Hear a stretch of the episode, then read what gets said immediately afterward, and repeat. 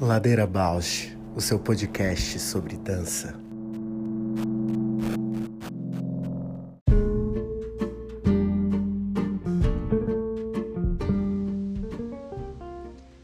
Ladeira Bausch é um encontro semanal para mover pensamentos de corpo.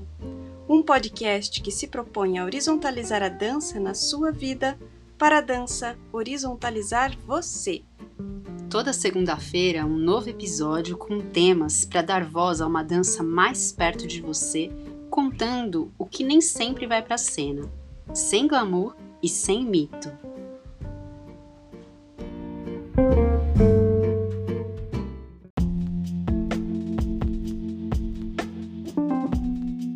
Olá, meu nome é Juliana Zelensky Alves. Sou bailarina, professora, pesquisadora, artesã e artífice da dança na infância. Compor o ladeira me move porque borra minha presença na escuta do outro. Me identifico, me emociono, e enquanto documentamos todos estes afetos. Olá, eu sou a Paula Petreca, bailarina, professora de História da Dança e curiosa. Eu estou aqui nessa ladeira para encontrar vozes, movimentos, biografias que me inspirem a aprofundar meus gestos sensíveis no mundo.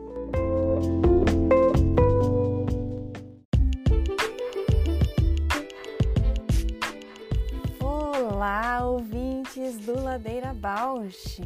Estamos tão gratas por toda essa escuta.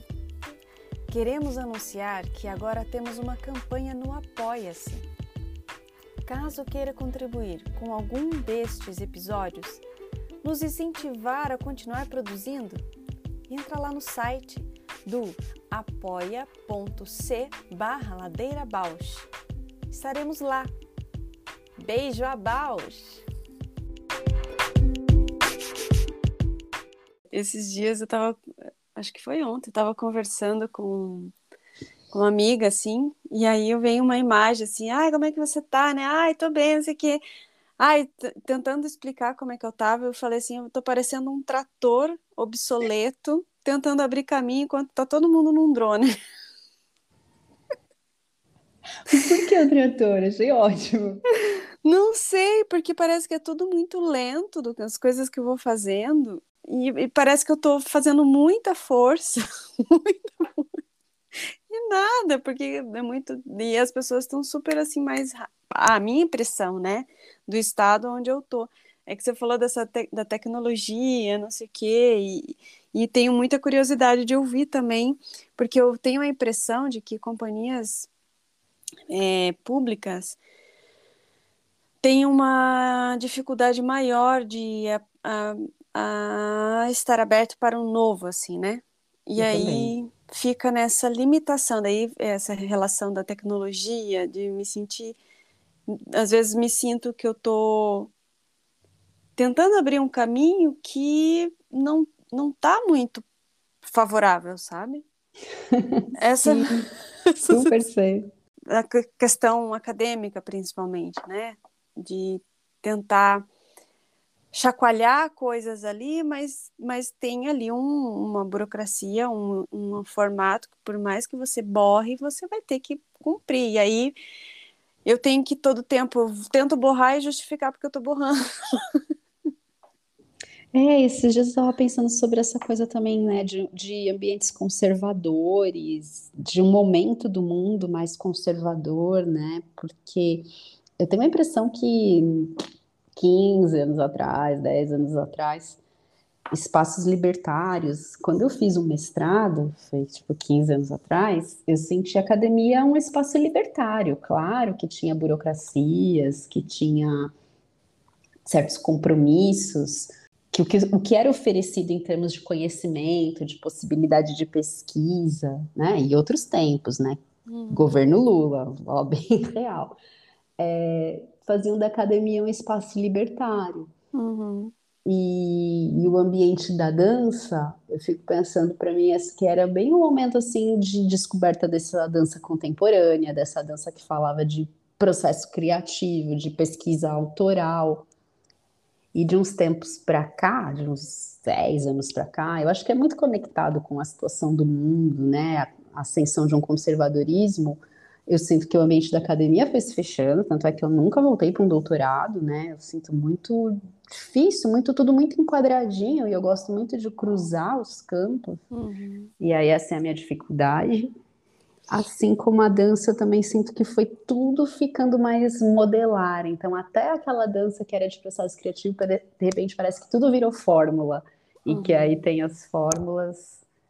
Enfim, tenho me desinteressado desses lugares conservadores, mas aí a reflexão que eu estava fazendo tinha a ver com capitalismo, com neoliberalismo, né? Um uhum. sistema que quer acumular coisas, dinheiro, fortuna, ele tem que ser conservador, senão ele não acumula, senão Sim. a coisa flui, né? Não faz sentido, né? Uhum. É, e aí eu fiquei pensando, fiquei pensando, nossa, acho que tá tudo ligado com essa outra coisa mundial, que é esse mundo dos bilionários, esses caras que têm os seus foguetes, né? Vão dar rolezinho Sim. na lua. Mas agora acho que faz sentido. Eu me puxou um pouco ontem, vi uma, um perfil de uma uma mulher que estuda livros infantis, lê as histórias, num perfil assim no, né, no Instagram. E, e ela apresentou um livro e falou muito desse livro que é da livros infantis, né, da Ana Maria Machado, que foi escrito em plena ditadura. E ela fala que nesse período foi um boom de literaturas infantis, porque era o único meio que, as, que os, as, a galera da censura não considerava. Ah, ninguém vai usar esse livro. Já era um, algo que era descartado. Ninguém vai informar nada contra o governo pelo livro infantil. E um dos livros que ela apresentou era Uma Vez um Tirano, é o nome do livro. E a história é era uma vez um tirano e ele fazia com que as pessoas não é, co controlava o, o, dia a dia das pessoas. E, de, e, quando as pessoas só queriam que as pessoas trabalhassem, só queria que as pessoas é, servissem, né, a ele.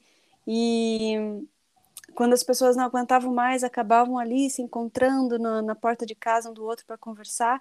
ele também proibia que conversassem, porque aquilo estava perdendo tempo e precisava, as pessoas não podiam fazer festa, não podiam dar risada, não podiam não sei o quê. E ela vai falando: tomem cuidado, porque esse tirano ele saiu daqui, mas ele pode estar em outro lugar, ele pode estar mais uhum. aprimorado, ele pode voltar a aparecer. Uau! E isso, pense, escrito há muitos anos atrás, em plena ditadura, e muito atual, assim. Então, só problematizando, porque às vezes não é também a, o governo, a instituição, a não sei o quê, que faz com que a gente não crie, né? É, eu fiquei pensando, te ouvindo, assim, né, que, assim, tempos mais livres, a gente consegue ser libertário, consegue ser criativo, digamos assim, uhum. mas em tempos conservadores, a gente precisa ser subversivo, uhum. né? Ela ali, criando ali história infantil super subverte todo um campo. E acho que essa potência da subversão é, é legal a gente conectar com ela, né? Eu não estava muito ligada nisso. Agora que você falou, me veio, uau! Já pensei em vários movimentos de contracultura também, né? Sim. Tipo, na época da ditadura, teve o Discroquetes. Uhum. Né? Não que necessitemos de conservadorismos para impulsionar as transgressões, Exato. mas vamos lembrar disso, já que estamos nessa berlinda. E, é, e essa premissa também de, tipo, pelos livros infantis, era o meio onde não a censura nem considerava, né? Então, onde hoje será onde que estão os meios que que a tal censura nem considera? E claro, não também fazendo uh, a ideia de que precisa ser invisível para subverter, né? Mas para encontrar nessa invisibilidade uma liberdade de criar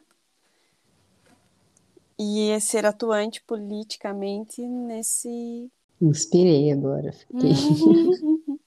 é, você estava falando desses campos, né, de invisíveis e subversivos, me veio muito na cabeça algumas festas que tem rolado aqui em São Paulo, é, especialmente a festa Dando, né, que é da comunidade LGBTQIA+, e é um espaço completamente libertário. Eu estava até conversando com um amigo meu que está na equipe dessa festa, né? Tem rolado muitas performances dentro da festa e ele disse que diferente de um contexto que é super habitual, né, em música eletrônica, que é a performance rolar quase que num campo paralelo, tipo a galera tá lá na festa, a performance rola e blá blá blá. Nadando, a galera na hora da performance tem parado para assistir e tem rolado até aplauso. E aí eu fico pensando assim, né? Realmente a potência desses lugares subversivos, invisíveis, porque é mega invisível, né? Mega um nicho. E talvez coisas mais radicais estejam acontecendo nesses campos, como outras festas, outros lugares invisíveis possam estar tá uhum. pulsando coisas nesse momento.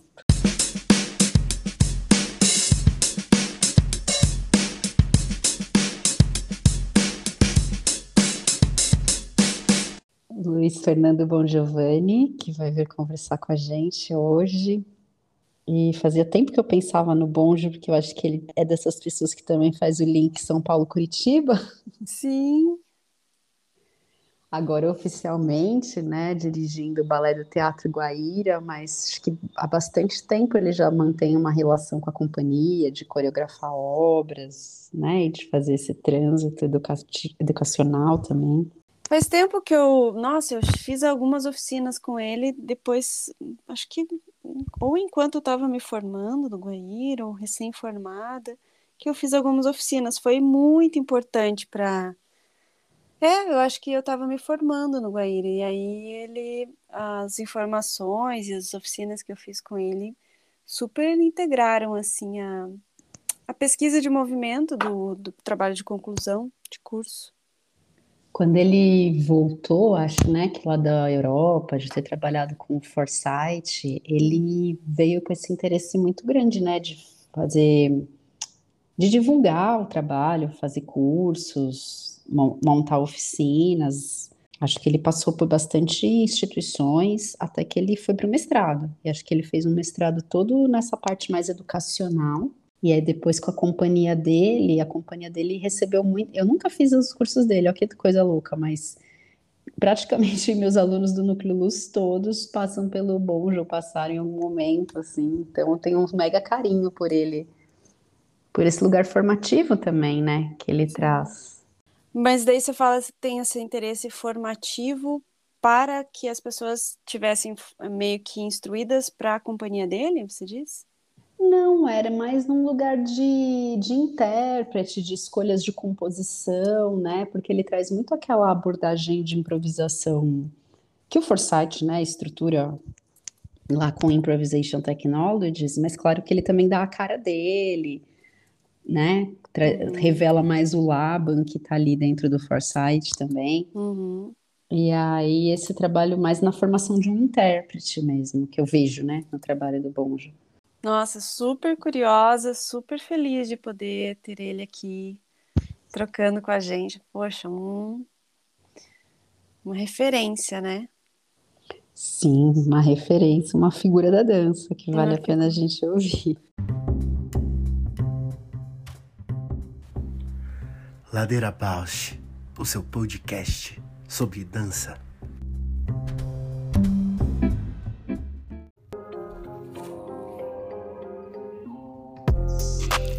O Ladeira Bausch tem uma parceria com o Portal Mude.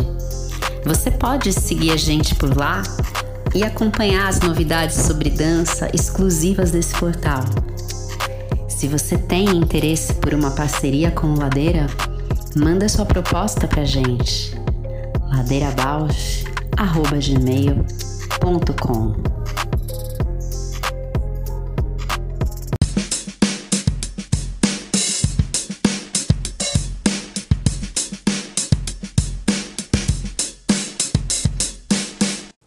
Alô? Bom dia! Bom dia, tudo bem? Eva, que bom ter você aqui. Gostoso. Bem-vindo! Aqui é a Juliana. Feliz demais de ter você aqui para falar com a gente. Bom, Giovanni. Tudo bom, Juliana? Tudo bem. Querido, que prazer ter você aqui no Ladeira Bausch. Eu vou pedir para você se apresentar e também responder a nossa pergunta chave aqui, é quem é você na ladeira, Bonjo? Vixe Maria. Bom, meu nome é Luiz Fernando Bon Giovanni, eu sou artista da dança, é, fui bailarino há muitos anos, agora não estou mais bailarino. A gente não para de dançar nunca, né? Mas agora sou mais professor, sou coreógrafo e no momento estou ali dirigindo o Balé Teatro Guaíra em Curitiba. Eu sou o cara que estou descendo a ladeira e estou arrastando quem eu puder comigo. que delícia!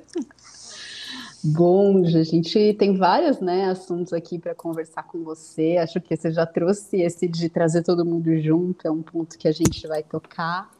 Mas queria saber como está sendo essa tua chegada no Teatro Guaíra, na direção da companhia. Eu sei que tem um caminho longo, né, que te leva à direção. A gente já conversou sobre isso em outros contextos. Se você pudesse falar um pouquinho dessa tua história com a companhia, como está sendo essa, esse retorno em grande estilo agora? Bom, é, acho que tem, nossa, tem tanta coisa para conversar, né, Paula? Mas eu, assim, eu de fato tenho um percurso, né? Isso é uma coisa que o próprio Cleverson, que era diretor artístico na época que eu fui chamado e agora é presidente do Guaíra, ele fala, né? Você não está aqui caído de paraquedas do céu, né? Você construiu esse seu lugar aí e de certa forma eu percebo isso sim, né? Por um acaso eu estava aqui remexendo em umas fotos antigas de Carmen, porque a gente vai remontar e provavelmente vai rodar um pouco com o espetáculo fora do Paraná. Que legal! É, e aí eu eu olhei assim a data de 2016. Carmen foi um dos trabalhos que eu fiz lá, mas não foi nem um dos primeiros, não. Antes disso teve Romeu e Julieta, antes disso teve Caixa de Cores. Uhum. E depois de Carmen teve o Lago, né? Então eu tenho essas quatro produções que eu fiz lá. E a cada três anos, a cada quatro anos, cinco anos talvez. Mas eu vou lá para o Guaíra desde 2006, eu acho que foi a primeira hum. produção que eu fiz, né? 2005, 2006. Eu tinha recém voltado da Europa e aí a, a diretora da época me descobriu assim. Eu nem sei muito como, para ser honesto, porque quando eu voltei, eu não queria mais trabalhar com dança, né? Eu voltei de um período de 10 anos fora e queria mais era trabalhar com produção, virar a chave e tal, mas, bom, deu tudo errado e eu tô aqui. Essa mas... dança, né? Eu te contar que ladeira, gente.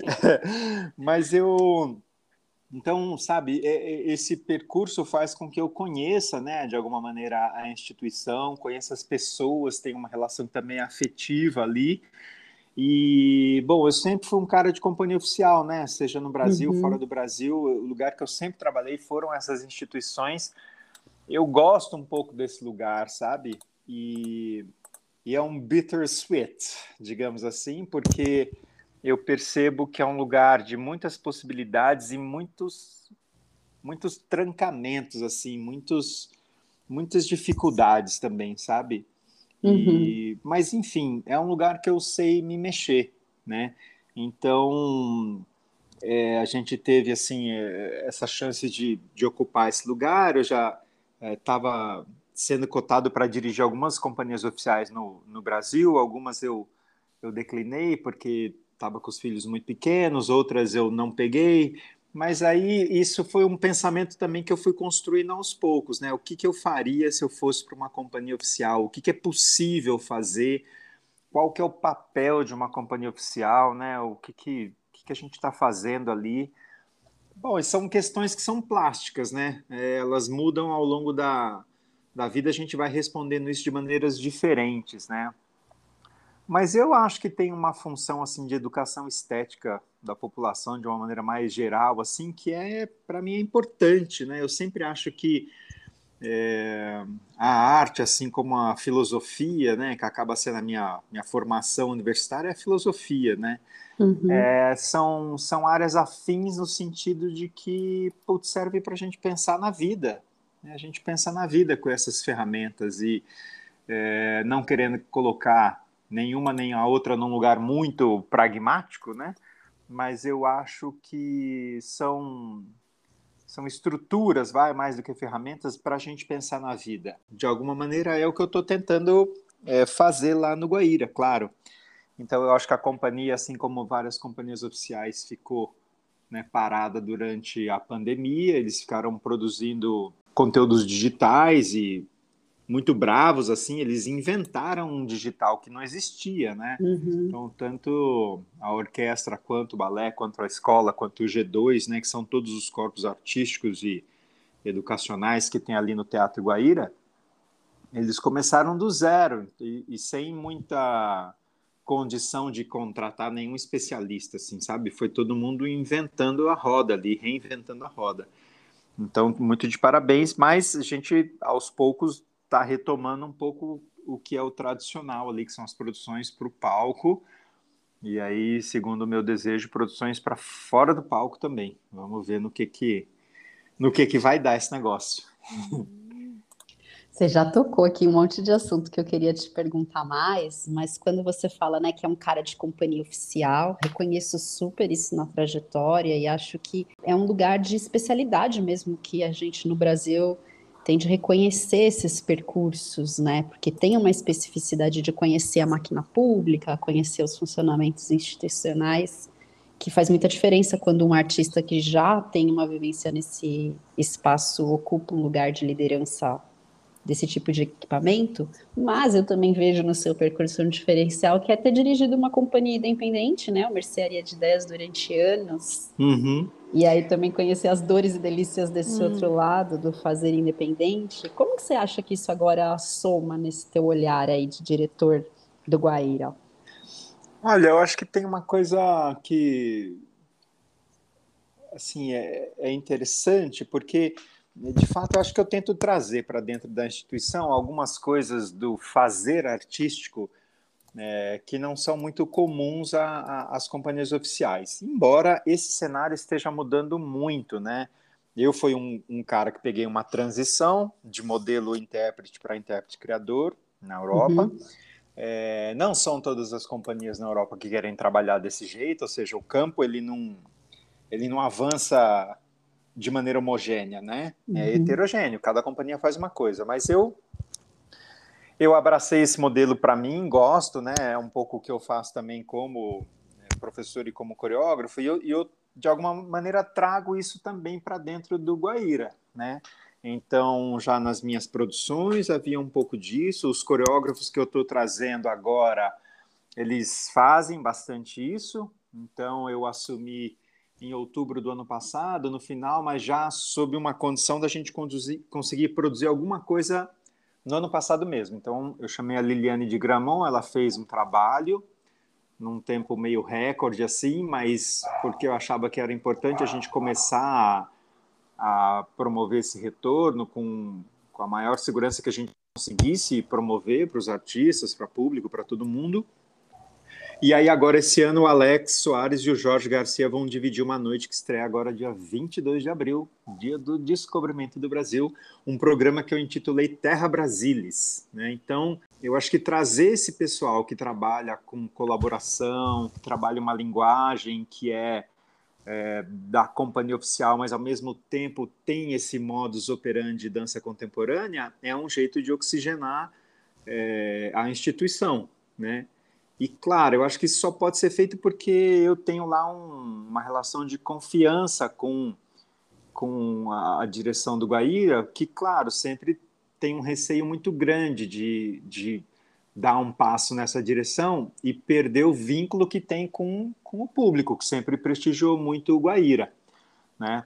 Uhum. Mas é, quando a gente está numa companhia oficial, de, de encher a casa, de ter algo que acessa a maioria das pessoas é muito importante, né? Porque é um, é um dinheiro público, você está prestando ali um serviço, né? O que, que, é isso mesmo que a gente faz? Então, eu, eu fiz um convite, agreguei a, a Orquestra Sinfônica do Paraná no programa, porque eu acho que pouquíssimas companhias no Brasil têm condição de fazer um trabalho junto com a orquestra. Mas o Guaíra é uma dessas companhias, então eu falei, acho que não, não existe razão nenhuma para não fazer todos os programas que eu puder com música ao vivo, com a orquestra, outras formações de câmara, ou o que seja. Então, a gente faz um programa conjunto para poder ter esse alcance que é maior, digamos assim. eu acho que para além dessa questão do modus operandi coreográfico ali, acho que tem uma questão que para mim é importante, assim, eu eu percebi ao longo desses anos a, a, a, dança oficial tomar muita porrada da inteligência, assim, né? Da galera da universidade ou dos críticos, né? Uhum. Quase associando a dança que se faz dentro de uma instituição oficial com algo que é da ordem decorativa ou do pão e circo, né? Putz, eu acho isso, cara, um julgamento tão pesado, sabe? Eu acho uhum. injusto mesmo. E é quase como se a gente não quisesse olhar de fato o que está sendo feito, da, das, feito dentro das companhias oficiais, né? Então, eu trabalhei muitos anos no Balé da Cidade, primeiro como bailarino, depois coreógrafo convidado, assistente de coreografia, até direção assistente para a Mônica e um período para a Lara Pinheiro também.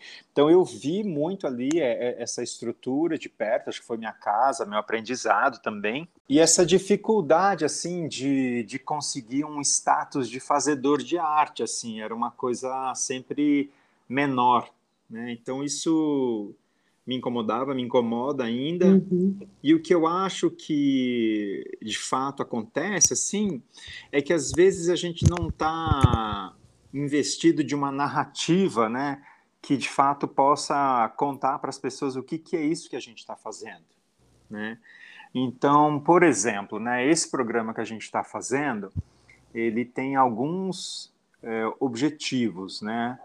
Um deles inicial é o fato da gente estar, tá, para mim, ainda em luto, né? A gente teve aí uma pandemia que ainda está em curso, é, muita gente morreu. Eu sinto que a gente precisa, de fato, de um acalanto, a gente precisa de esperança, a gente precisa um pouco é, ser lembrado das coisas que são bacanas que a gente produz, porque a, a pandemia mostrou um lado muito tenebroso do ser humano, né? De coisas horríveis que a gente pode fazer no campo uhum. das decisões políticas, por exemplo. Não vou nem enveredar por esse caminho, mas é isso, né? A despeito disso, há também esse outro lado, que são as coisas incríveis que o engenho humano pode produzir. Então, por um lado, tinha isso, e claro, né, esse ano, como bicentenário da independência, centenário da Semana de Arte Moderna, um desejo de pensar essa brasilidade, né, se a gente pode chamar assim. Então eu tomei uma decisão já no ano passado da gente trabalhar esse ano inteiro só com coreógrafos brasileiros e fazer girar essa economia circular, inclusive é, tentando ver como é que eu fomento o desenvolvimento de, de coreógrafos do Paraná, né? Então, tenho aqui algumas ideias que estão sendo tocadas no paralelo, mas então, assim, pensar essa brasilidade, e aí o briefing, tanto para o Alex quanto para o Jorge, foi um pouco da gente pensar, e aí, né, o que, que é o que, que é ser brasileiro hoje? Então, como a gente queria trabalhar com orquestra, e esse programa foi pensado no ano passado, eu já tinha circunscrito um universo sonoro que era da música barroca quase que já com essa intenção de revisitar parte da matriz do nosso ethos brasileiro, que é o europeu. Então, é um antropofágico, no melhor sentido da palavra, de como é que dois artistas brasileiros contemporâneos atuantes né, se relacionam com, com esse universo né, da música é, de concerto é, europeia. Então, tá lá o Jorge e o Alex né, pesquisando e fazendo escolhas e, e se relacionando com isso. Então, isso para mim é algo que conta um pouco da nossa na nossa identidade, se é que a gente ainda pode usar essa palavra, né, num mundo tão líquido e fluido, será que a gente tem identidade? Mas bom, tem algo que nos nos caracteriza brasileiros, né? Mas até como um cara que morou fora um tempo assim, eu até questiono se a nossa identidade ela não tinha que ser um pouco mais planetária, né? E um pouco menos no âmbito das nações, assim. Acho que essa essa identificação com as nações ela só causa problema no final das contas. Mas, enfim, falei um monte, nem sei se toquei os assuntos que a gente tinha começado lá. Maravilhoso eu fico te ouvindo, assim, ó, né, você sabe que eu sou sua fã, né, Bonjo? Que eu acho que é muito ah. sensível esse olhar, né? E pensar, eu também já tive em, não em companhia, mas em escola pública, eu penso muito nessa responsabilidade e ao mesmo tempo, como você diz, né, às vezes parece que não tem um reconhecimento do trabalho, que fica um olhar é, que penaliza muito pela por alguns formatos que essas, esses equipamentos públicos têm de seguir, né? Estão uhum. institucionalizados. Cada passo que a gente dá em direção ao arejamento move muita coisa, né? Acho que quem está fora não tem a noção do quanto move muita coisa um pequeno deslocamento, como esse, como você diz, né, de um elenco que participa mais na criação, coisas desse tipo. Uhum. E aí eu tenho vontade de te ouvir, por conhecer um pouco, por tudo que você já, a gente já conversou fora, que você também já trouxe hoje, né? Esse teu, teu jeito de liderar ou de ver posições de liderança como alguém que está agenciando uma escuta coletiva, está convidando esse coletivo à participação. Eu fico pensando que depois dessa pandemia, né, o isolamento foi a tônica, a importância que é a gente pensar os papéis do coletivo nesse Brasil de agora, né? Nesse Brasil de eleição também tem tudo isso. Hum. Como é que isso aparece aí no, no teu presente, essas relações com os coletivos, seja na companhia, seja pensando também a tua relação com a dança brasileira? Olha, eu a coisa é multifacetada, né? Então, por exemplo, dentro do Guaíra tem é, um desejo de encontrar um pouco mais de espaço onde as pessoas possam se colocar e coletivamente, né? Então, a porta ali da minha sala está aberta para as pessoas resolverem coisas que são pontuais. Mas eu bolei um negócio lá que foi o seguinte: a gente tem uma legislação do artista que ele só pode trabalhar seis horas por dia, mas o contrato de CLT tradicional são oito horas, né? Então, como é que se resolve essa, essa discrepância, né? Então, eu, eu bolei um horário de trabalho para eles que é de seis horas por dia, tem uma hora de almoço e tem uma hora que eles podem ser convocados para atividades que são ah, de pesquisa, formativa, prova de figurino, ensaio fotográfico, tudo, tudo que não cabe naquelas seis horas de trabalho que é físico, tem essa hora extra. E essa hora extra tem sido usada para algumas palestras, conversas. Por exemplo, a gente fez uma sobre saúde mental na semana passada e lugares onde a gente senta para conversar e bater papo, pelo menos uma vez a cada duas semanas. Então, isso é algo um pouco inédito.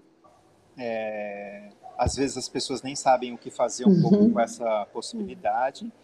Mas então esse é um viés. Tem um outro viés que é eu estou montando lá dentro da estrutura que existe um time de direção. Então, eu não quero assumir essa direção muito solitariamente, até porque eu quero estar mais dentro do estúdio. Isso ainda não aconteceu do jeito que eu queria, mas tem ali é, a Soraya e a Patrícia Otto, que são minhas assistentes diretas, junto com o Luiz Miguel. Então, eu tenho sempre ali esses quatro muito perto para a gente conseguir discutir tudo que a gente está fazendo. E eu, eu, acho importante que todo mundo saiba tudo que está acontecendo, porque daí a gente pode tocar esse projeto junto, assim, né? Então, eu estou tentando fazer isso. A minha relação com a direção da casa, que é o Cleverson, que é o presidente, e o Aldice, que é o diretor artístico, ela é muito próxima, muito próxima. Então, isso também facilita muito. Então, são modelos de gestão que são um pouco mais horizontais, né? É bastante conversa, uma certa informalidade, o que facilita muito e agiliza muitas coisas, né? E aí, para além desse, desse lugar dentro do Guaíra, que, que tem esse papo, tem essa conversa, tem um espaço para as pessoas se colocarem, nem que seja só para reclamar e, enfim, para ser escutado mesmo, né? Tem uma série de coisas que eu estou fazendo fora. Então, por exemplo, é, eu estou em contato com a Renata Noyama, que é a coordenadora pedagógica da FAP, Faculdade de Artes do Paraná, que agora é Unespar, né, que é uma faculdade estadual.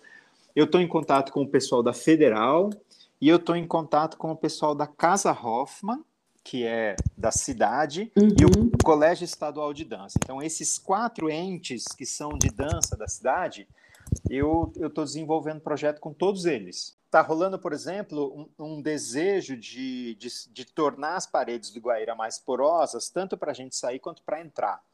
Então eu conversei com o Alex e com o Jorge, que, claro, como são amigos assim, toparam dar uma oficina para os artistas da cidade. Então isso vai acontecer na Casa Hoffman, o Alex num dia, o Jorge no outro. Então a gente entra em contato com as pessoas que a gente conhece de dança da cidade, leva lá para fazer uma aula, trocar figurinha. É, o Colégio Estadual do Paraná é uma instituição de ensino é, de Fundamental 2 e ensino médio, e que tem lá o Fernando Nascimento, que é uma pessoa que uhum. também agita muito culturalmente essa coisa da dança, e a gente está fazendo projetos juntos. Com a Renata Noyama, a gente estava pensando um curso de extensão que fosse para quem quiser coreografar e um ciclo de palestras que é para o Guaíra e também aberto a qualquer. Eu, quando eu falo que eu estou descendo a ladeira, estou querendo arrastar todo mundo comigo, eu não estou brincando. Assim, eu passo eu passo uma grande parte do meu tempo fazendo essas articulações para a gente ter uma rede maior de, de conexões, assim, da gente se conhecer, da gente se curtir, da gente prestigiar uns aos outros, né? Porque se a gente olhar assim historicamente, as companhias oficiais elas são acusadas de uma coisa que é um certo encastelamento, né? E eu e eu só posso dizer que isso acontece assim pela minha experiência pessoal, porque você acaba tendo uma vida que é um pouco de, de atleta de alta performance. Assim. Quando você termina o seu dia de trabalho, você tem muito pouca energia né, uhum. para qualquer outra coisa. Então, você trabalha lá sete, oito horas por dia.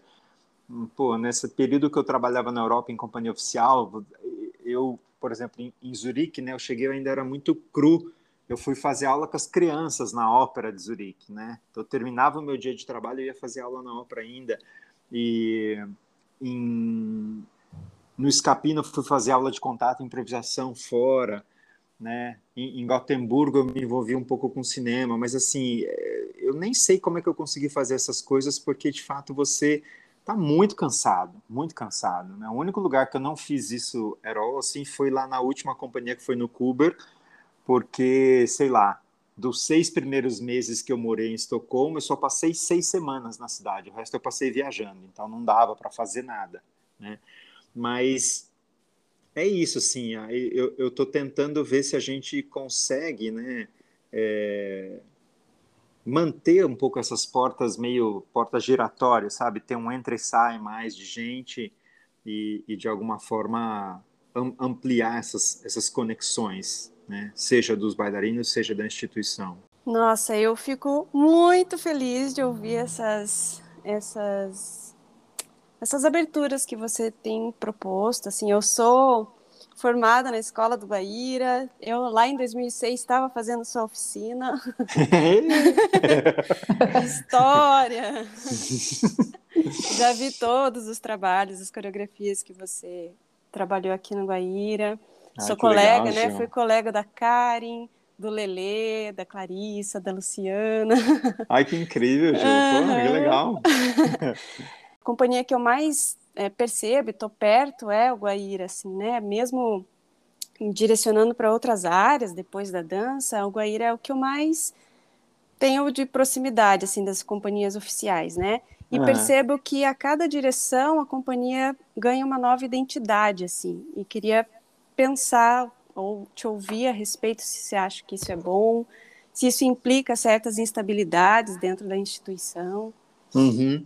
É engraçado você falar isso, Ju, porque agora em nesse programa a gente vai pegar no último dia e vai fazer o lançamento de um livro que a Cris uhum. Wozniak fez do, oh, do Balé Guaíra. Maravilhoso. Era para ser um livro de 50 anos, aí a pandemia veio, não, 51 anos, 52.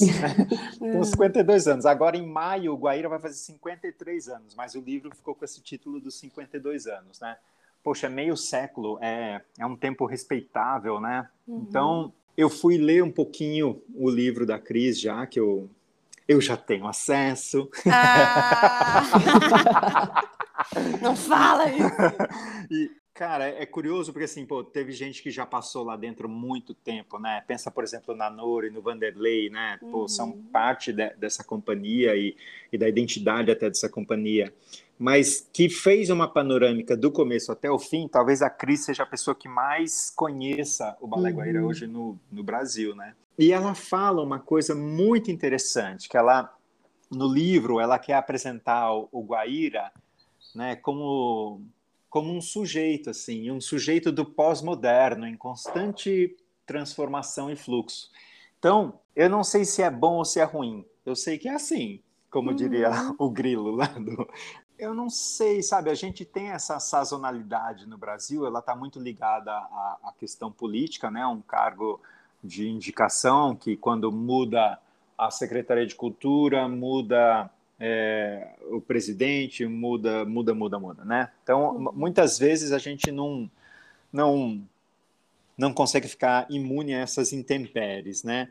Por um lado, eu acho até bom, assim, porque essa rotatividade promove essa oxigenação natural. Por outro, uhum. a gente não consegue uma construção, talvez, de identidade como a gente já viu né, na história da dança em algumas companhias e a gente admira aquela companhia por causa daquela identidade. Mas se a gente pensar bem, a, a identidade das companhias está sempre ligada a um mestre, né? Então, o Killian, lá no NDT, mesmo que no começo ele e o Hans van Manen dividissem né, essa direção artística, o que, que de fato constituiu a identidade do NDT foi o Killian, o balé de Frankfurt, depois o balé Forsyth com o Forsyth, o Bateva com o Ohad Naharim. Então, alguns desses mestres, eles realmente estabelecem um, uma marca assim que é incrível, né? E você tem companhias que são bem famosas, como o Balé de Lyon, o Balé do Grand Teatro de Geneve, que são companhias de repertório, né? Elas não uhum. têm, assim, digamos, a, a mesma pegada que uma dessas companhias que eu citei, mas elas elas oferecem para o público um negócio extraordinário. Você vai lá numa noite e você vê Forsyth, Killian e Ohad, né? Vai dançar igual a companhia desses caras? Não, mas tudo bem, você não precisou viajar para Tel Aviv, para Frankfurt e, e para Haia, né, para assistir essas três coisas. Então, tudo tem vantagens e desvantagens, né? Eu, eu acho que esse modelo, né, é, é um modelo que eu acabei me especializando, né, por ter dançado nesse tipo de companhia na Europa, eu percebi um bocado o modelo do qual as nossas companhias derivam, né? E ele pode ser muito bacana, né? Ele tem características, eu nem diria que são problemas, ele tem características, né? Essa é uma característica. Agora, o que eu acho mais complexo, e, e também uma coisa que eu não tenho resposta, é que você pode ter, assim, é, qualquer diretor, né? qualquer não, mas vários diretores dirigindo o Balé Guaíra, o que você não pode ter é uma ausência de dinheiro para produzir, entendeu? Uhum. Eu acho que eu estou aqui numa linhagem de, de, coreógrafos que fizeram. Não, cada um fez o que pôde pela companhia, né? Eu admiro todos eles. O Pedro antes de mim, a Cintia antes do Pedro, uhum. a Andréa Sério Bertoldi, a Carla Heineken. Então, sabe, é, cada um vai fazendo o que pode, mas puxa, quando a gente está lá dentro, a gente vê que às vezes, às vezes não pode nada, sabe? Então eu, por exemplo, é, dei uma sorte bacana, assim, eu tô... Um dos programas que a gente vai fazer esse ano, a gente vai fazer quatro programas, o que é uma coisa uhum. bem, bem rara, assim, sabe? Eu consegui fazer quatro estreias, né? Um dos programas é um infantil,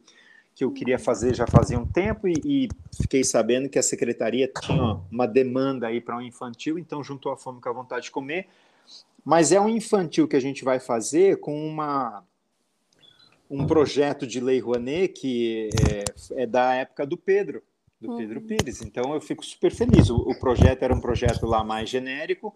Eu escrevi mais assim o, o projeto em si. E a gente já conseguiu inclusive captar.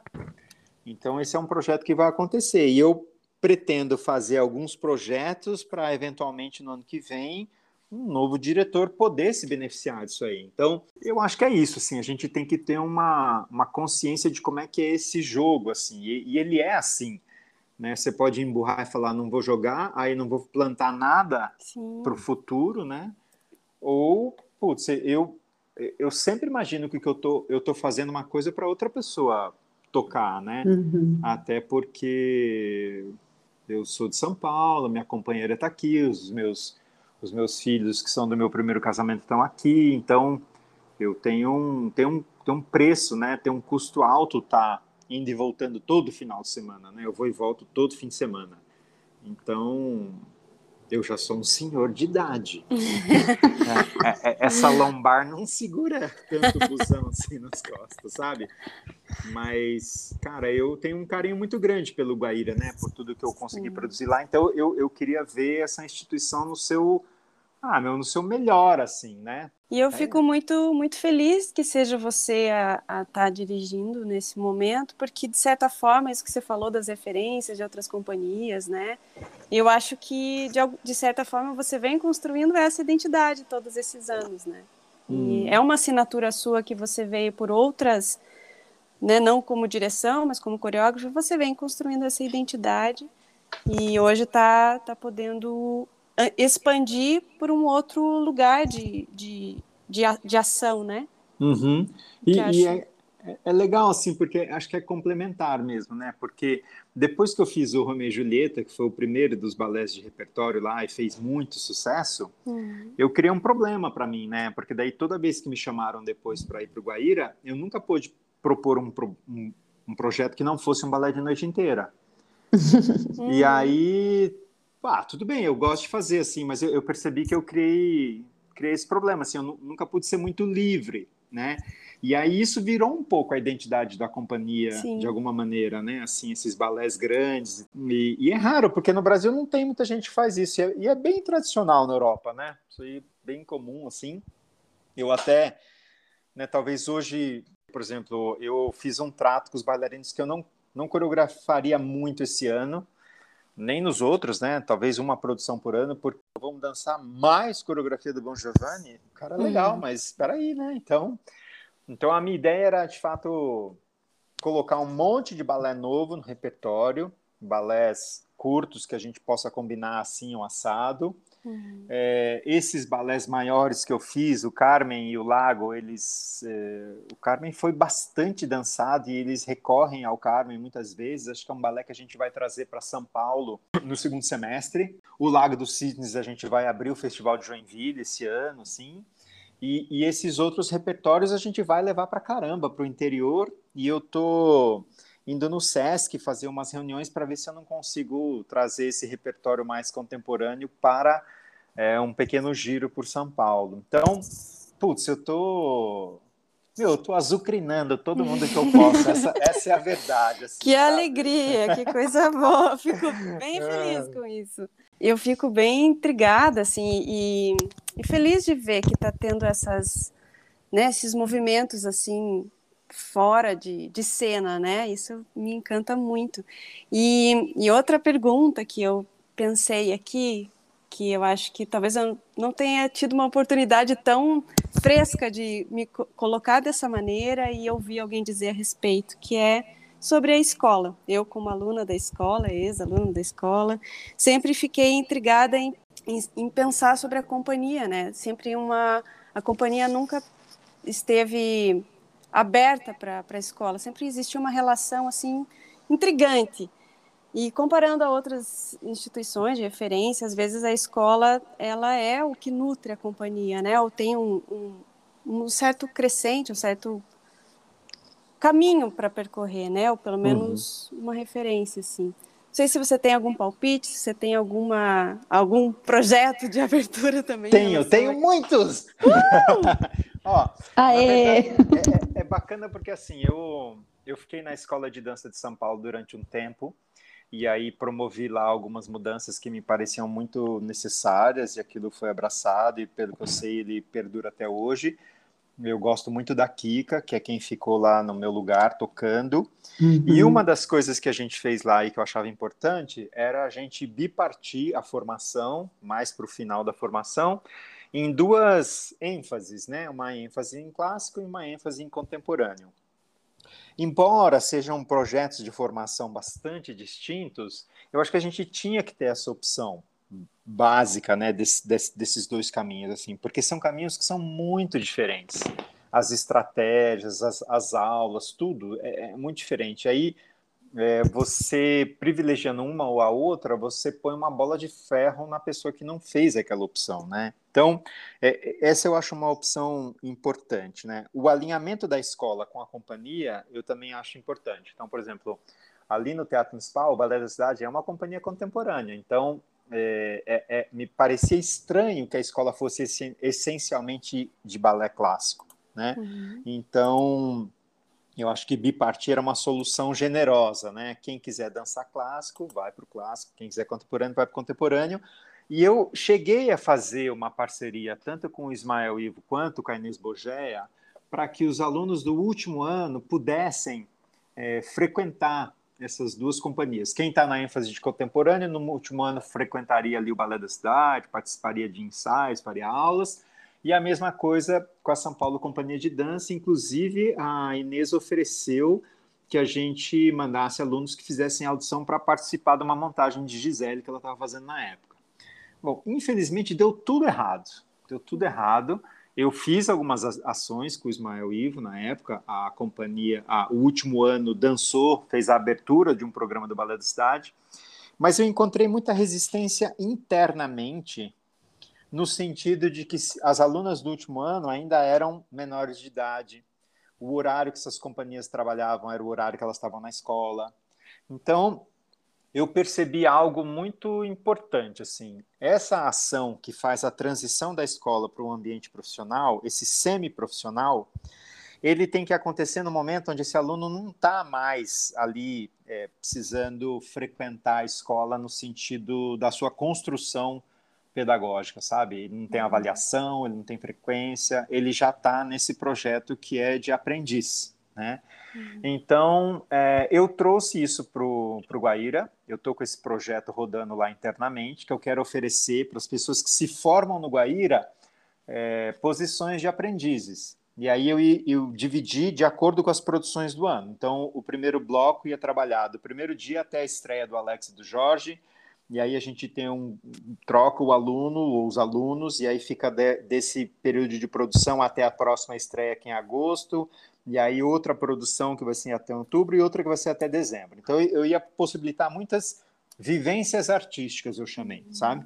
Todo mundo adorou a ideia ninguém sabe como é, viabilizar porque aparentemente tem um, um problema que é ah, de quem se responsabiliza. Segundo esse modelo ele não é mais aluno da escola ele não é, não é um bailarino do Guaíra. Então, quem se responsabiliza? Bom, para mim parece muito fácil, meu. Assina uma porcaria de um papel que diz que você é responsável uhum. por você mesmo, ou seu pai, e toca o pau, bicho. Vamos fazer isso. Todo mundo quer fazer. Então, é, é, é um negócio que às vezes a gente fica doidão, assim, dentro de uma instituição. Perceber uhum. que tem, né, tem algo bacana que pode ser feito, você não consegue fazer, porque existe um temor de você estar tá ali num território que é jurídico administrativo que é novo, né? Então eu entendo esse receio. A gente não pode ficar fazendo é, algo que não tem um respaldo, né? Sim. Mas esse seria um, um, um, primeiro um primeiro cenário que eu acho que imediatamente a gente poderia colocar em, em, em jogo, né? E depois, eu acho que em relação à formação específica do Guaíra, eu não conheço o suficiente, mas eu tenho a impressão que ela é bastante clássica e eu acho que tem um, um, um abraço assim da população nisso é, e que seria muito complicado mexer assim, infelizmente, porque eu cada vez mais acho que balé pode ser uma excelente ferramenta e aí você teria que ter uma opção de escolha, né, para ir para um lugar mais do clássico, mais do contemporâneo, até porque se a gente pensar numa questão mais pragmática assim, né, empregabilidade é, que lugares que você arruma um emprego com dança clássica hoje? Que lugares que você arruma um emprego com dança contemporânea? Quais são as opções de trabalho que balé clássico te dá, que dança contemporânea te dá? Então, são, são muitas questões, questões difíceis, assim, sabe? A gente não tem um grande mercado no país que, que absorva, né? Enfim, a, a quantidade de gente que a gente produz, mesmo nas universidades, nos cursos, né? Então, a gente fica com, com receio, né, é, até de incentivar as pessoas a seguirem esse, esse trabalho. Então, eu acho que tem, tem todo um pensamento sistêmico aí que precisava acontecer. E a escola é o começo disso tudo, né? Exato. É o começo. Então, eu, eu não sei, assim, eu, eu fiquei feliz pelo tempo que eu fiquei ali na Escola de Dança de São Paulo, mas eu acho que ali são assuntos muito complexos, né? Você vê, por exemplo, a gente tem agora essa nova escola que apareceu em São Paulo, né? Que era para ser a escola Ismael Ive, agora São Paulo Escola de Dança, são cursos mais curtos, né? Não é bem uma coisa é, de formação. É, você tem o, o Núcleo Luz, que para mim é um, é um, dos melhores projetos que a gente tem no Brasil de formação assim, dança contemporânea, é o Núcleo Luz. Uhum. Que é um, uhum. e é uma coisa curta, assim, curta, intensiva. Intensa. E, e, e, porra, a galera sai dançando mesmo, assim, sabe? Eu acho lindo aquilo ali. Eu, na verdade, quando eu fiz o, o, o projeto inicial ali da Escola de Dança de São Paulo, do Teatro Municipal, eu fiquei querendo muito adequar a escola para ficar parecida com a Parts sabe a Parks da Bélgica? Uhum. É, e é uma escola que ela tem assim dois períodos de aula e você meio que são aulas eletivas, né? Você escolhe para onde você vai. E o último período ele é um projeto coreográfico.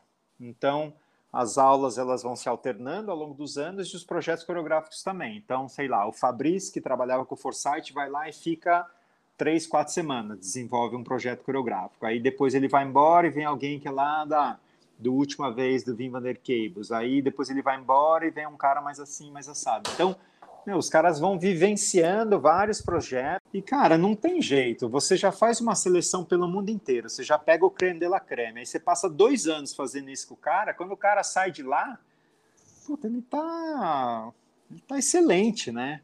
Então, é, a gente não tem muito um, um projeto assim no Brasil, sabe? Eu até desenvolvi um projeto desse no papel e tal, acabou não, não andando muito para frente, mas. Cada turma que se forma ser uma Poderia. nova companhia. Você sabe que é, a gente tem um grupo aqui em São Paulo, é, ópera, música e dança, e, e, é um pessoal que se juntou durante a pandemia para falar um pouco sobre a área, no começo com intenções assim de uma, uma articulação mais política e tal. Um colega meu que dirige a companhia do SESI do Espírito Santo, que é o Marcelo Lage, e ele estava falando uma coisa super interessante. Falou, cara, a briga agora teria que ser para cada cidade que tem uma orquestra ter também uma companhia de dança. Uhum. Porque tem muito mais orquestra do que companhia de dança. Sim. Cara, e, e, é um custo comparativo é, é muito mais baixo e a gente ia empregar muito mais gente, e a gente ia produzir muito mais dança, as pessoas iam se acostumar a ver mais dança, porque uhum. não tem jeito, assim, se a, se a gente não vê mais dança, tudo que a gente faz está naquela aquele lugar da formação de plateia, né? Eu uhum. nunca saio desse lugar da formação de plateia, só nos grandes centros, né? São Paulo, Rio, Belo Horizonte, Curitiba, um pouco que você tem esse olhar né, Salvador, você tem esse olhar um pouco mais é, é, especializado, digamos assim, né? Mas no geral parece que tudo que a gente faz está nesse lugar da formação de plateia. E, e ao mesmo tempo, né, só para contradizer tudo que eu falei, a Iraciti Cardoso falava uma coisa que era excelente, assim, gente, formação de plateia é espetáculo bom, ponto. Hum.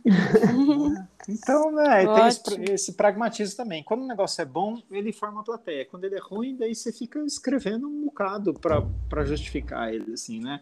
Eu acho que as escolas, elas, elas, as oficiais, principalmente, elas precisam muito, né, desse, dessa reflexão mais do sistema no qual elas estão inseridas, sabe? Uhum. Político, social, né? Eu também, nossa, eu fico arrepiada de te ouvir falar e, e, e que você pensa e que tem um projeto encam, né, encaminhando, pensando isso, porque é um lugar de muito afeto para mim, né? Anos ali de, de, de, de muito investimento, de sonhos, assim, né?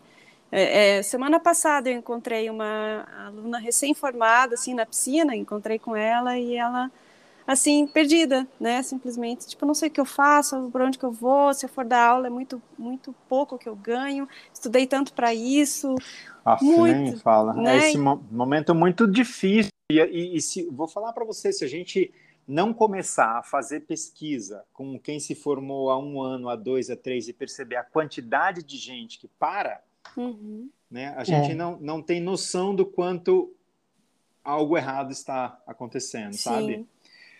Não tem uma ponte né, entre o que se fundamenta ali na escola, o que se produz como um caminho de continuidade e, de né, planejamento do que é o papel da escola, o papel da companhia, o que, que se é. pode criar essa ponte aí. É, porque pensar bem, assim, né, de fato, é, eu acho que até tem uma, uma coisa meio que se insinuando assim para voltar, que é a gente pensar na dança como uma prática corporal prazerosa e ligado mais ao campo da saúde, inclusive mental, né? Então, poxa, será que essas formações é, que a gente tem, né, oito anos de formação, nove anos de formação, será que uma parte dessa formação não seria de fato interessante pensar que nem todo mundo ali vai dançar de fato numa uhum. companhia? E aí, nesse sentido, será que essas pessoas terminam na escola com 16, 17 anos tão aptas a dar aula. Uhum. Então, para que que essa formação? Ixi, meu, é um, é um novelo de lã, né, Exato. cara? Muito incrível, né? E, bom, de, dentro do, do Guaíra, sim, agora tem uma, uma nova diretora, a antiga diretora, que é a Patrícia, veio trabalhar com a gente lá no, no Balé Guaíra, e a diretora, que é a, a Larissa, que assumiu a direção, ela foi bailarina do Balé Guaíra, e a gente está ali começando a trocar figurinha para ver como que a gente aproxima um pouco essas duas instituições ali dentro do Guaíra, né? Escola e companhia. Uhum. E algo de bom vem por aí.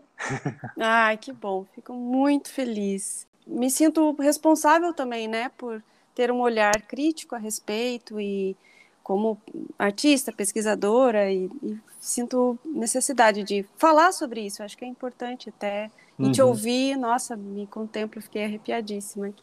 Muito bom.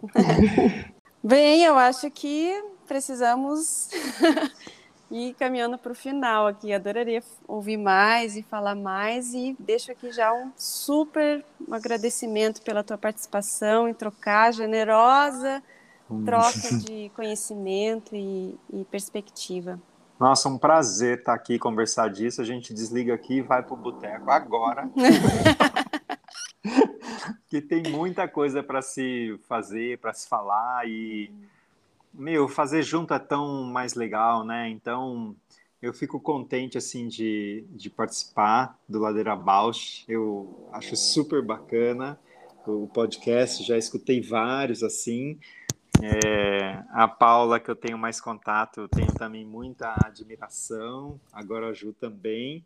Uhum. E, enfim, fica o convite aí para vocês irem lá no Guaíra acompanhar um pouquinho de perto o que a gente está fazendo. Né? Super, super, super. Super aberto. Tá bom? Tá bom. Querido, deixa aqui, você falou do programa que estreia agora em abril, deixa o serviço aqui para a gente divulgar também, para as ah. pessoas irem ver essa estreia.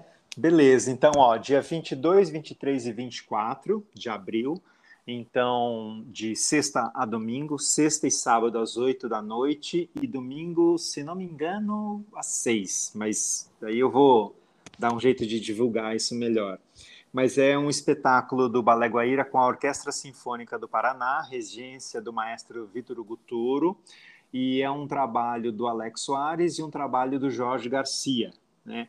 É um programa muito bacana, a gente intitulou Terra Brasilis, e é um pouco essa ideia de como é que a gente pensa a brasilidade hoje, nesse momento que a gente comemora 200 anos de independência e 100 anos de celebração da Semana de Arte Moderna. Então, fica aqui o convite para vocês. É no meio do feriado, então dá para ir fazer um pouco de turismo lá em Curitiba e hum. assistir o Balaguaíra. Maravilha, querido. Muito obrigada. Sempre um presente te ouvir. Feliz que você pôde conversar com a gente hoje. Um prazer. Também agradeço. Então, um beijo, gente. Um bom dia para vocês. Beijo, bom dia para todo mundo. Beijão, tchau, tchau. tchau.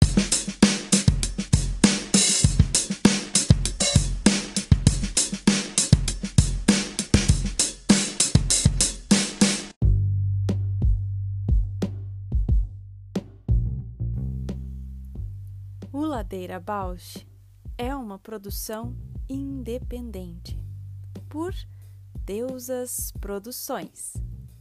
Curadoria, gravação, edição de som e capas por Juliana Alves e Paula Petreca. Voz da vinheta de Fernando de Proença. Produção fica a encargo de Moira Albuquerque.